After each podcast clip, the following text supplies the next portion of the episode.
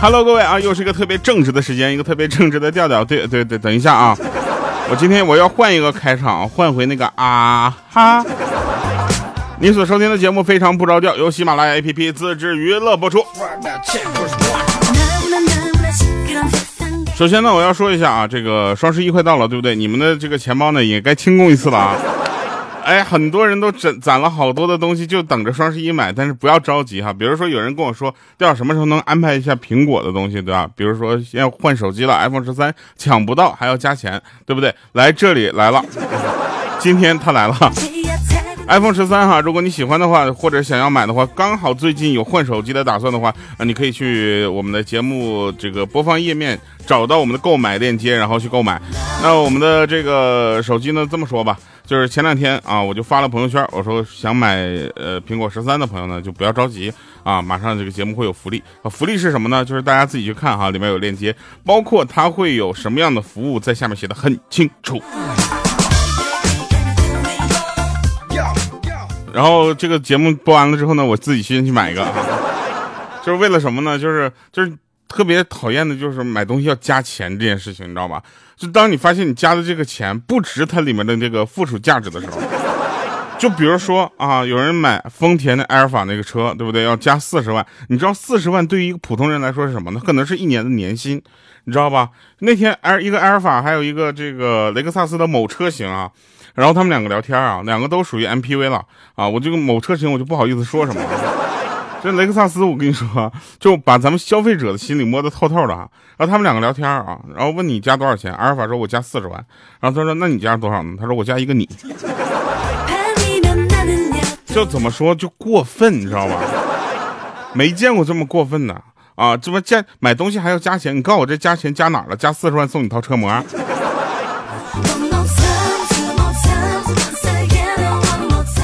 所以你看看我们给大家带来的是什么样的良心的东西，好吧？我们看一下上期节目的这个留言，有位叫小跳蛙的朋友，他说：“我觉得每次的开头啊，应该换着说点别的比较好吧？每次说的不一样才有意思，有新鲜感。如果每次一开头就说又来到一个正直的调，一个正直的时间，一个正直的节目，听多了会有点腻哈。”这位朋友啊，我按你的说法，今天我只说了一半，秀不秀？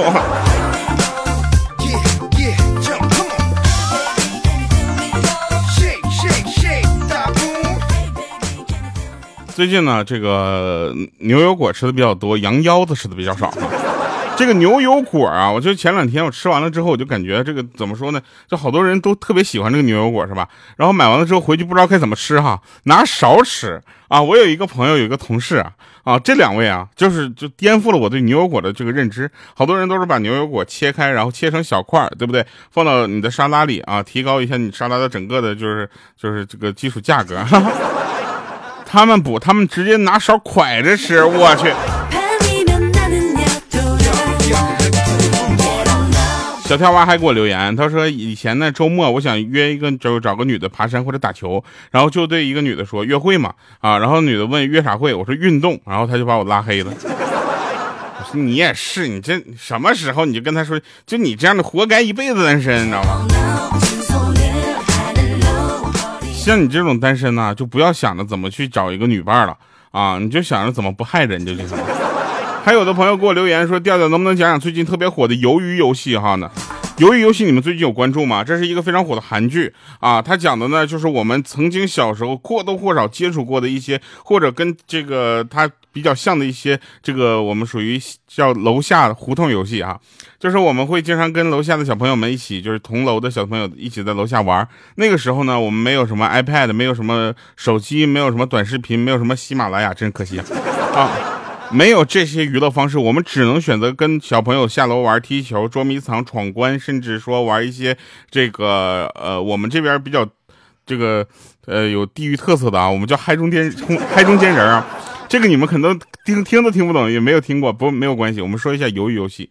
这两天大家都知道鱿鱼游戏很火，它里面其中有几个关卡啊，就是这些关卡你会发现有一个问题，就是什么？它可能是我们小时候玩过的游戏，只是它的惩罚措施比较狠，对不对？他的惩罚措施是会死，所以这个就显得特别的刺激啊。就比如说你要说玩王者荣耀啊，玩完之后对方直接全都删号。你看现在小学生还那么猖狂吗？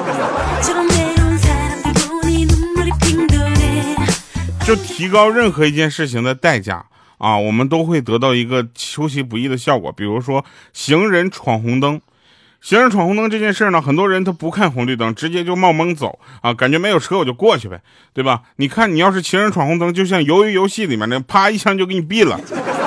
你看就这帮人还存着侥幸心理闯红灯吗？这就是违法成本比较低，对吧？比如说违停，很多人觉得，哎呀，就停这一会儿啊，就停违停，大不了一最多也就两百块钱。你看看，你是直接把车给你拖走，然后啪啪啪把你车给肢解了。你看还有人违停吗？不能再说了，再说就有点遭恨了。我们来说好玩的事吧。那天呢，有人问我说：“你知道我在床上有多厉害吗？”我说：“哟，这聊天尺度这么大吗？”他说：“我可以不吃不睡啊，不吃不喝睡一天呢。”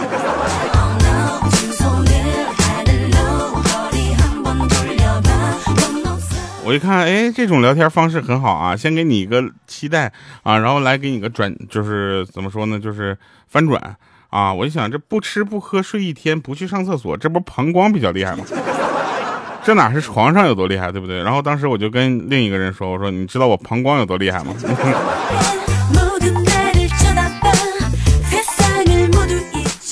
千金难买我愿意啊，然而我爸妈让我愿意，我就得愿意啊。这个是我们现在传统里面认知的一个叫什么？孝，必须要孝顺，就是那个父母呢会经常按照他们的想法去给我们安排一些事情，啊，就比如说这个呃相亲啊，哎呀，这两天相亲可太逗了，那两天豆豆去相亲啊，然后跟我们回来讲他这个关于相亲的一些事儿，因为豆豆呢身材比较矮哈，那一米四的个头，然后呢就属于那种在我们这儿因为属于就长不大的孩子啊。然后他说相亲，别人都嫌他个矮。我说别别人在相亲见你之前，难道不知道你的身高吗？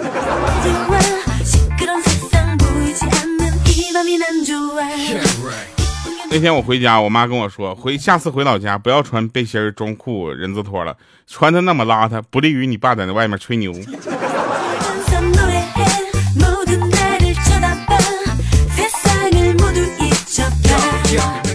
然后我们再说一说女生出门之前的这个三大步骤哈，那第一个呢就是洗漱啊，第二个呢就是化妆，第三个呢就是穿衣，啊，就是穿搭这件事情其实就是挺因人而异的，但是洗漱和化妆基本上是每个人都会做的，对不对？不是男生就不一样了，男生你问他走啊出门啊，那两分钟就下来了，是吧？女生就不一样了，女生要两个小时零两分钟，是吧？那天有一个朋友啊，跟人家约好一起去逛街，然后跟他家楼下在那等。他等一下啊，先化个妆啊。结果他妈妈来了句：“闺女啊，你那哪是化妆啊？你那不是画皮吗？”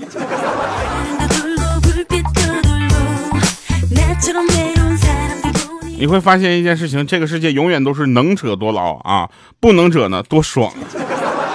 哎，大家对你没有什么期待的时候，也不会给你安排什么无聊的事儿。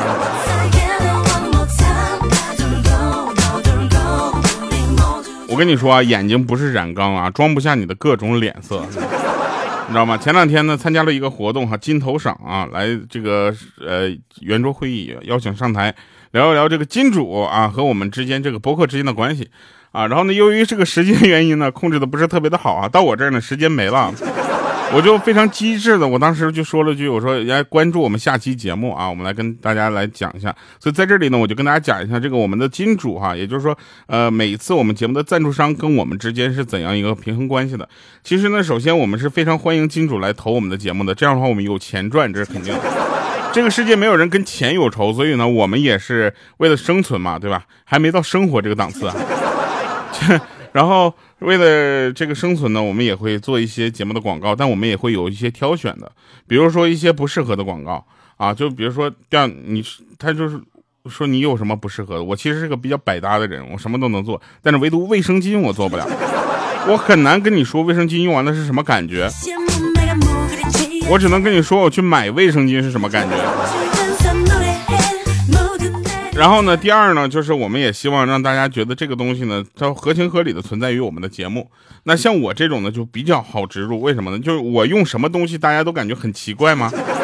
不会，大家都感觉很正常。比如说，我们有一个汽车的广告植植入，比如说某电动品牌哈，叫叫叫特哼啊，对这个东西只要出来之后，你们就会觉得，哎，其实我应该是每天开特斯拉上下班的。这个东西呢，这个就这叫什么叫合理植入，对不对？如果说我每天呢扫着共享单车上班呢，但是跟你们说我开着特斯拉上班，你们也不知道，是吧？然后呢，第三件事呢，就是我们其实是希望能够建立这么一个桥梁，让金主跟我们的听众进行一个结合，就是他们产生一个互动和联系。我们希望能够让更多的人明白这个产品的好，然后让更多的人去选择这个产品，而让我们的金主发现投我们的节目是有用的，你知道吧？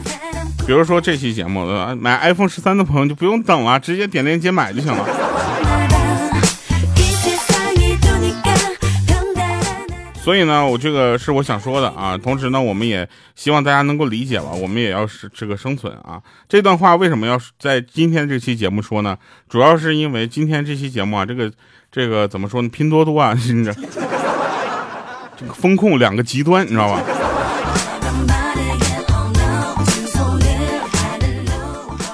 那天有人跟我说：“假如你年少有为不自卑。”我觉得这不是有一句歌是这么唱的吗？假如你年少有为不自卑啊！假如我年少，前人一定一大堆。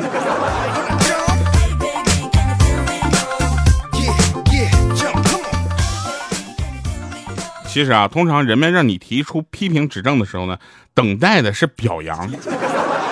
你知道吗？千万不要真的去批评，你知道吗？就做人，我跟你说，圆滑这件事情可能让你就是会失去一些原则啊，但你一定要保持你那个原则。所以圆滑、圆滑和原则之间，我选原则，对吧？因此我得罪了不少人，我不怕，你知道吧？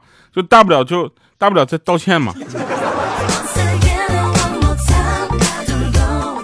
来一个人生小窍门吧，是不是？如果你还有工作没有完成，那最好不要轻易让你的屁股粘到你的沙发或者床上。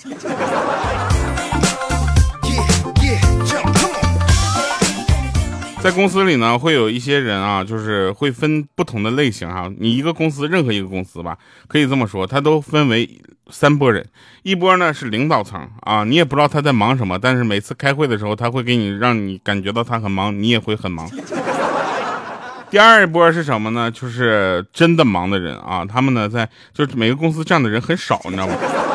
他们真的在忙啊，比如说你在处理一些事情啊，处理任何的事情的时候，你会发现他都冲在第一线。第三种人呢，就是装忙的人。我跟你说，假装自己很忙是一项非常重要的工作技能，你知道吗？比如说前两天啊，有一个公司出了一件事情哈，那个呃有客户来到公司来去这个投诉啊，然后呢，其中的一个部门主管呢应该去处理这个事情，然后这个时候呢，刚好赶上他们晚饭吃饭的时间，刚刚过了那么十分钟啊。然后他就下去吃饭去了，然后这个他们的领导就会发现了这件事情，他没有第一时间去处理这个客诉，然后导导致啊很多的人呢在看到这个人这个客户在公司里去这个投诉很生气啊，影响很不好，然后他就把这个这个部门这个负责人呢就给就给训了，他说的一句话非常重要啊，就是我不明白为什么你没有以公司的利益为主，而以个人利益为主，这个时候所有人都在工位上办公，为什么你要下楼吃饭？我跟你说，这样的人，你知道吧？这样这样的人就不应该在职场待。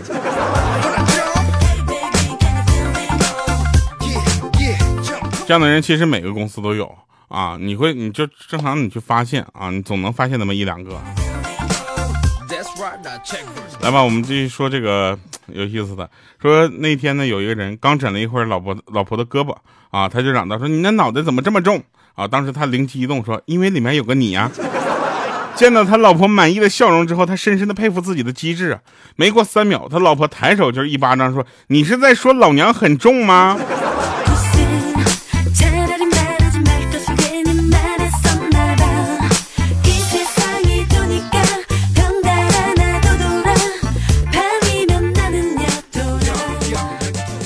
还是这俩人啊。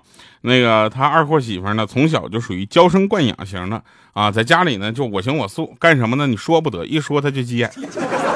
嫁到他家里呢，也是衣来伸手饭来张口的，从来没有下过厨房。然后呢，他今天从网上下载了本菜谱，想让他学着自己做。他接过去一看，就说：“哎呀，老公，你说你每天这上班都挺累的了，你现在又然拿着菜谱让我来点菜，这多不好意思。”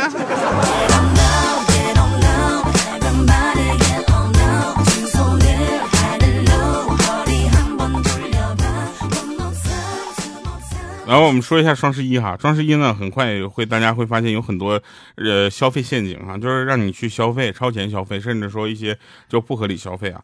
大家一定要冷静的去对待啊，就是你的支出一定不能大于你的收入，为什么呢？因为一旦大于的话，你的赤字就非常的尴尬，你知道吧？然后当你的这个支出小于你收入的时候呢，你就会有一种就是你自己赚钱自己花的那种满足感。然后女人呢都是什么？就属于薛定谔的贫穷，你知道吗？在双十一来到之前，你永远不知道她是真穷还是假穷。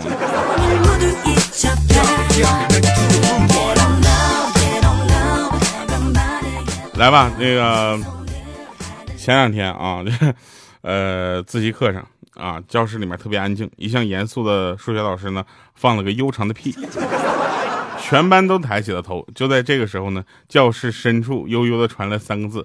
海豚音，来听一首好听的歌啊！平行空间，然后同时呢，呃，如果你需要买手机或者需要换手机的话，不妨就考虑一下我们下面的链接啊，对吧？哈啊，不用等那种。